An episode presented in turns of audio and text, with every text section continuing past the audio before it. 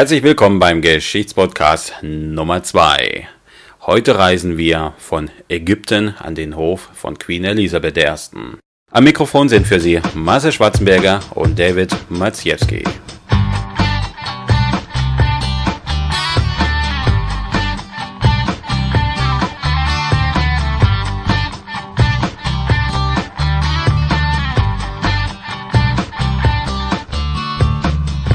Ägyptens versunkene Schätze in Berlin. Die zweite Ausgabe unseres Geschichtspodcasts möchte ich mit einem Ausflugstipp nach Berlin beginnen. Zumindest ist die seit Mai laufende Ausstellung Ägyptens versunkene Schätze im Martin Gropius Bau eine Reise an die Spree wert. Einen Bericht dazu finden Sie auch bei uns im Magazin Chronico. Die Schau endet bereits am 4. September, aber ich möchte trotzdem nochmal die Gelegenheit nutzen, Sie auf diese wie ich finde, gelungene Ausstellung aufmerksam zu machen. Denn was man dort zu sehen bekommt, sind einige hundert Stücke, die der Unterwasserarchäologe Frank Gotjo aus dem antiken Alexandria und aus der Bucht von Abu Kir geborgen hat. Darunter mehrere fantastische Riesenstatuen, die einst den Tempel von Heliopolis bewachten. Wie diese Stadt und Teile Alexandrias versank auch Kanopus im Laufe des siebten oder achten Jahrhunderts im Meer. So ganz genau weiß man das nicht. Auch die Arbeit der Unterwasserarchäologen wird in der Ausstellung optisch gelungen umgesetzt. Wenn Sie sich diese Ausstellung nicht entgehen lassen wollen, dann sollten Sie sich reichlich Zeit mitnehmen. Marcel, du warst ja schon vor Ort. Wie sah es denn da aus? Also waren sehr viele Menschenmassen da? Empfiehlst du wirklich den Leuten ein bisschen eher zu kommen? Diese Schau ist ja eine sehr einmalige Geschichte. Es ist ja Weltpremiere das, was Frank Gottjo gefunden hat, das hat er in den letzten paar Jahren zusammengetragen und das ist das allererste Mal, dass äh, diese Stücke äh, auch gezeigt werden. Ich finde schön, dass das in Berlin ist. Deswegen kommt auch die halbe Welt nach Berlin. Das haben die sich nicht ohne Grund so ausgesucht. Und diese ähm, Ausstellung lockt, es, es sind Massen. Es sind wirklich Massen. Ich war dort und ich kann wirklich nur jedem empfehlen, reichlich vor 10 Uhr dort zu sein. Also Punkt 10 also Uhr. Also noch bevor die, bevor die Tore öffnen, quasi sich schon mal anstellen, damit man eigentlich noch ein bisschen was zu sehen bekommt. Zu sehen kriegst du schon was. Äh, die Frage ist nur wann. Ja. Ja, und was und wie lange du dir vorher die Beine in den Bauch stehen, äh, ja doch stehen musst. Ne? Ja, also nach dem Besuch hast du schon äh, lange Schlangen gesehen. Ne? Also an die 150 Meter waren das dann schon. Äh, wenn, wenn, wenn es reicht, wenn es reicht. Ähm, wir sind äh, 20 Minuten vor 10 Uhr da gewesen. Punkt 10 Uhr gehen die Türen auf. Ähm, dann steht man noch äh, vor der Freitreppe. Äh, und ähm, wir haben no, reichlich zweieinhalb, drei Stunden gebraucht. Und als wir dann rauskamen, gab es wirklich eine äh, ewig lange Schlange. Und da braucht man dann die Zeit. Und das ist dann natürlich ein bisschen nervig. Weil ich würde mal sagen, bis zum letzten Tag wird es auch die Besuchermassen anziehen. Was kostet der Eintritt? 10 Euro ganz normal. A, natürlich, gute Frage. Ähm, wer sich wirklich Zeit nehmen will, wer nichts dagegen hat, einen Pfennig mehr drauf zu zahlen und dann direkt schon den äh, VIP-Eingang zu nutzen, kann sich auch eine sogenannte VIP-Karte für 30 Euro leisten. Da kann man dann direkt im Nebeneingang an den wartenden Menschen vorbeigehen, hat dann schon eine Führung dabei. Gut, kann man machen, muss man nicht, finde ich. Auch finde ich eigentlich ganz interessant. Weitere Informationen dazu auf www.ägyptensversunkene-schätze.org.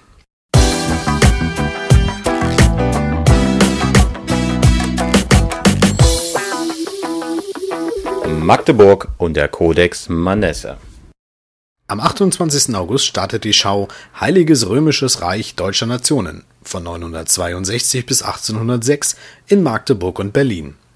Während das Deutsche Historische Museum Berlin sich der Neuzeit, also vom ausgehenden 15. Jahrhundert bis zum Jahr 1806 widmet, schaut das Kulturhistorische Museum Magdeburg ganz tief ins Mittelalter.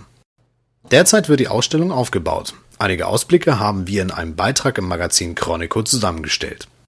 Für Freunde mittelalterlicher Buchkunst sowie historischer Musik an dieser Stelle noch einen ganz besonderen Tipp. Nach 15 Jahren erblickte der berühmte Codex Manesse, bekannt auch als Manessische Liederhandschrift, wieder einmal das Licht der öffentlichen Welt. Die Unibibliothek Heidelberg hütet das Werk, in dem die bekanntesten Minnedichter des 12. und 13. Jahrhunderts versammelt sind. Wie ein kostbaren Schatz. Kein Wunder, der Kodex hat einen Versicherungswert von 50 Millionen Euro. Acht Seiten dieses Werkes werden nacheinander aufgeblättert. Und den Kodex gibt es auch zu hören. Ende September bringt die Kapelle Antiqua Bambergensis gemeinsam mit den Schauspielern und Synchronsprechern ein Hörbuch sowie ein Musikalbum rund um den Codex Manesse heraus. Premiere ist, natürlich, im Kulturhistorischen Museum Magdeburg. Wir halten Sie weiter auf dem Laufenden. Und weitere Informationen gibt es bereits jetzt unter www.dasheiligereich.de.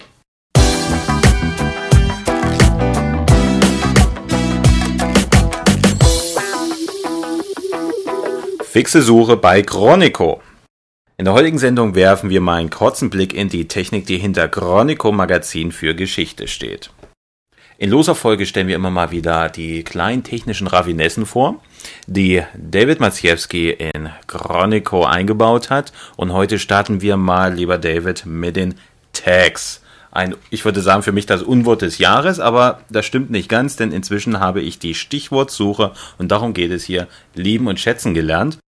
Damit unsere Artikel auf Chronico besser auffindbar sind, haben wir sie verstichwortet, sogenannt vertaggt. Vertaggt ist ein neu deutsches, neuenglisches Wort eben für die Stichwortsuche, für Stichwortung und dahinter verbirgt sich nichts anderes, als dass wir jedem Artikel Stichworte mit auf den Weg gegeben haben. Das könnte ein Bandname sein, das kann ein Name sein von der Stadt, in der diese Veranstaltung oder was auch immer stattgefunden hat. Das könnten ganz prägnante Worte sein und damit sind wir eigentlich schon genau beim Punkt.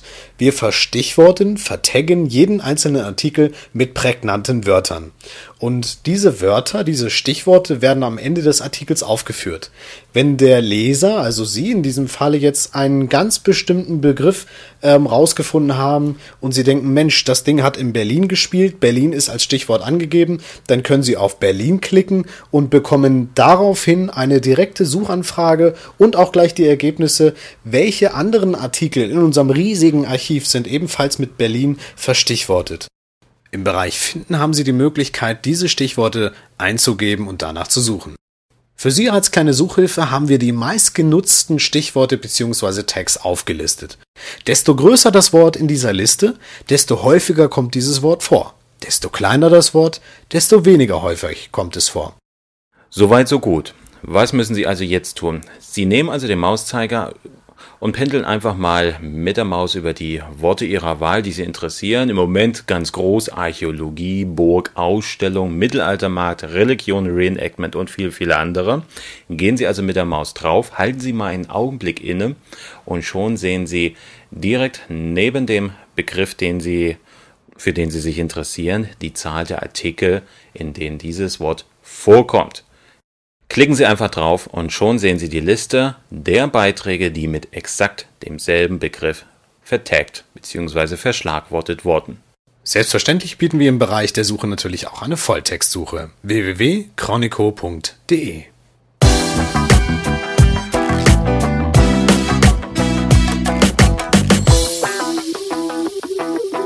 Antike und Renaissance, Musikerromaner und Pentagrol. Auch aus der Musik haben wir wieder was für Sie. Zwei CD-Vorstellungen nämlich, die zeitlich sehr weit auseinander liegen. Wie die römische Antike geklungen haben könnte, das hat das Ensemble Musiker Romane recherchiert.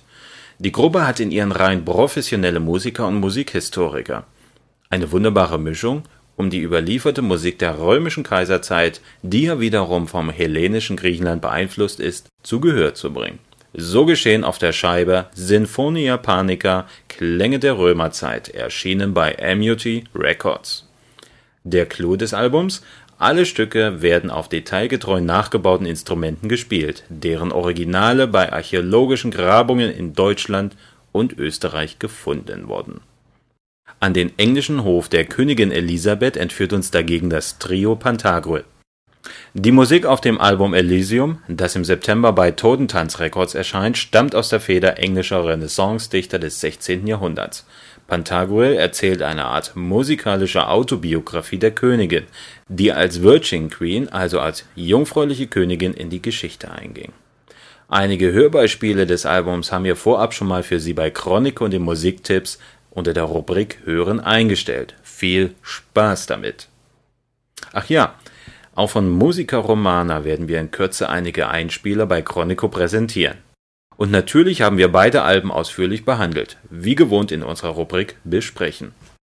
Weitere Informationen erhalten Sie unter pantagruel.de und musica-romana.de.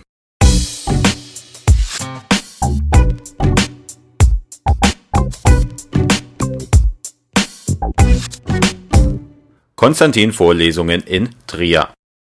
Dass Universitäten und Museen eng zusammenarbeiten, ist an sich nichts ungewöhnlich und sollte eigentlich die Regel sein. Am schönsten ist es jedoch, wenn interessierte Laien direkt davon profitieren.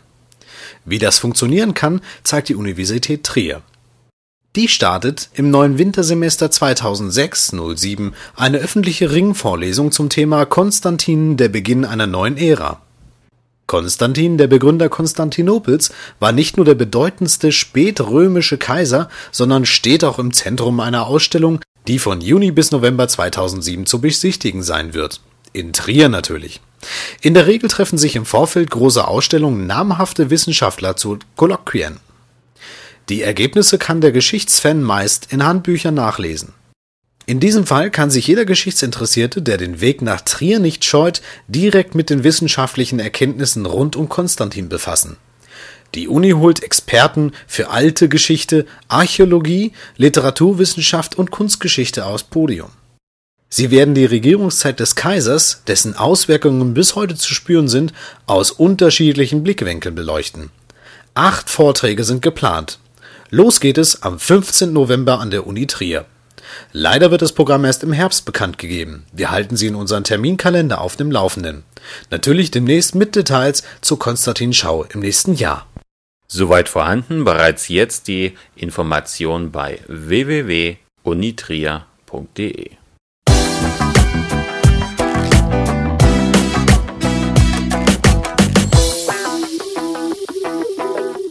Zeitgenössischer Blick auf Friedrich II.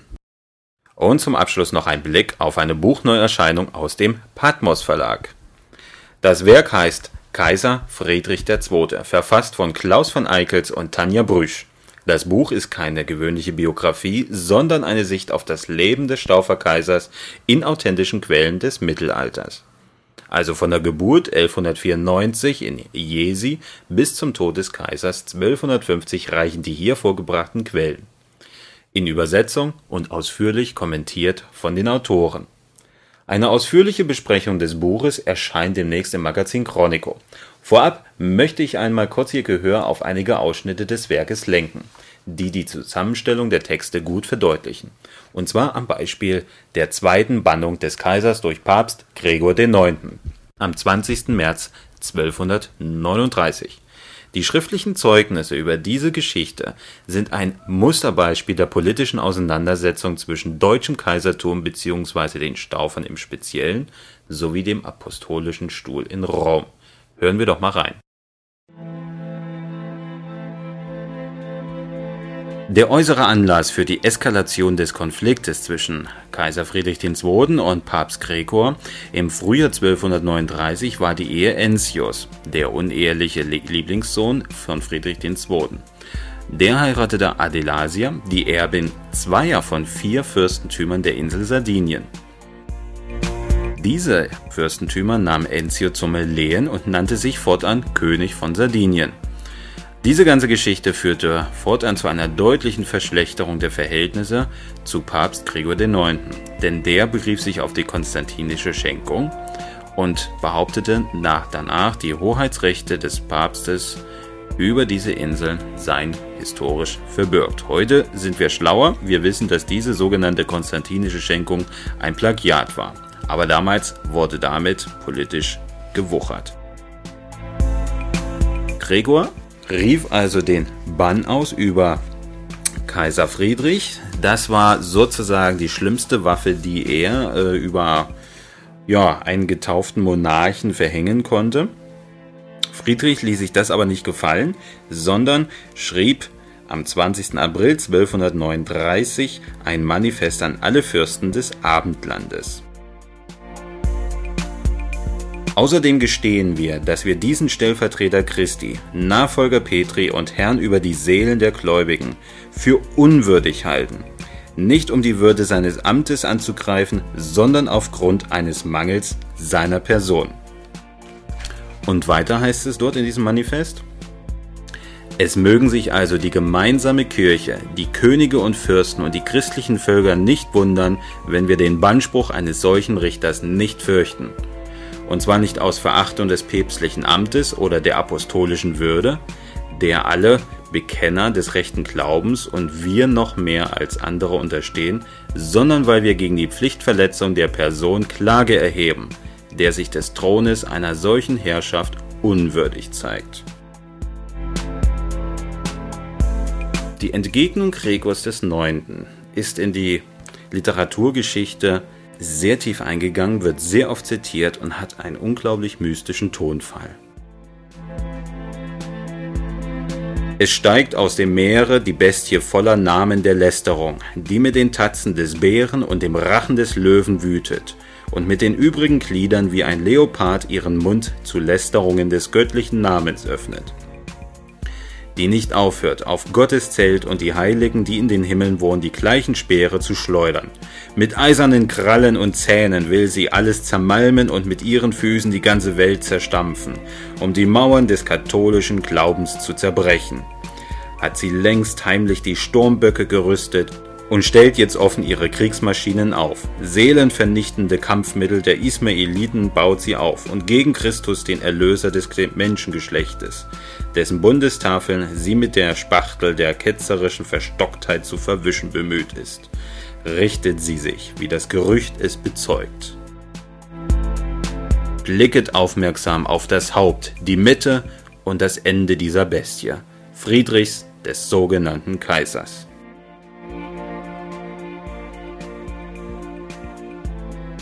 Und dabei lassen wir es hier einmal bewenden.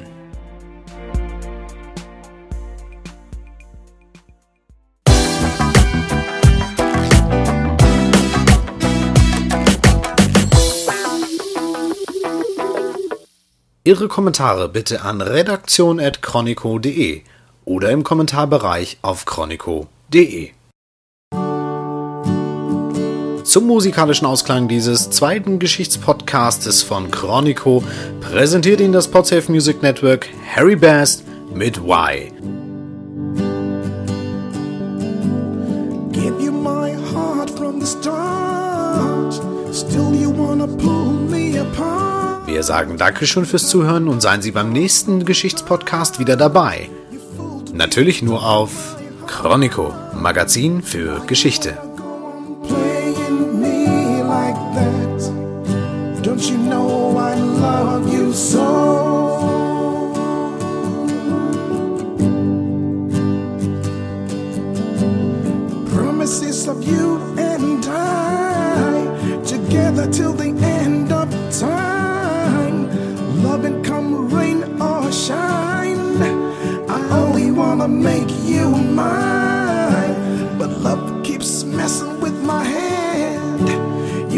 Stay long in my bed. Remember all the things you said.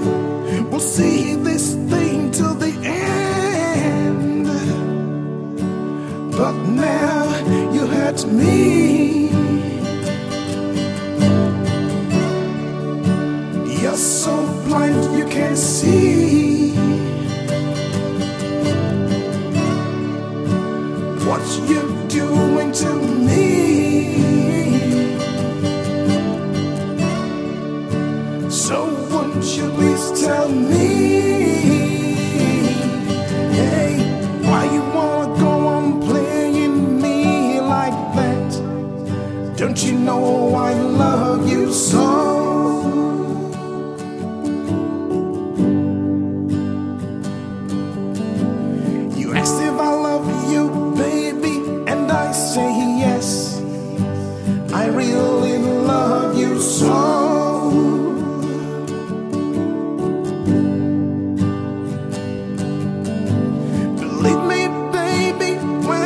So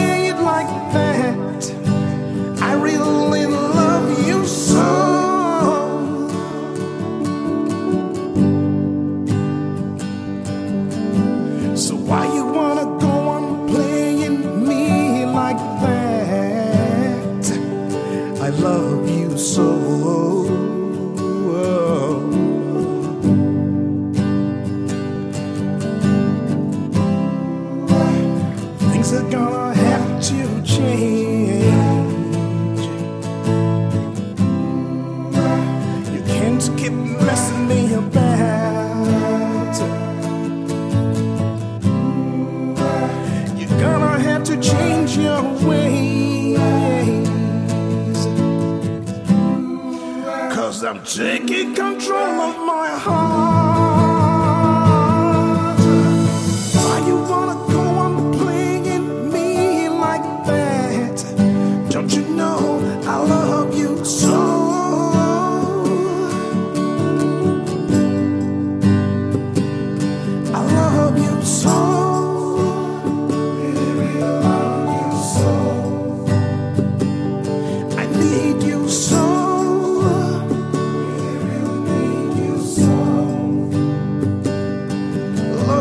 So.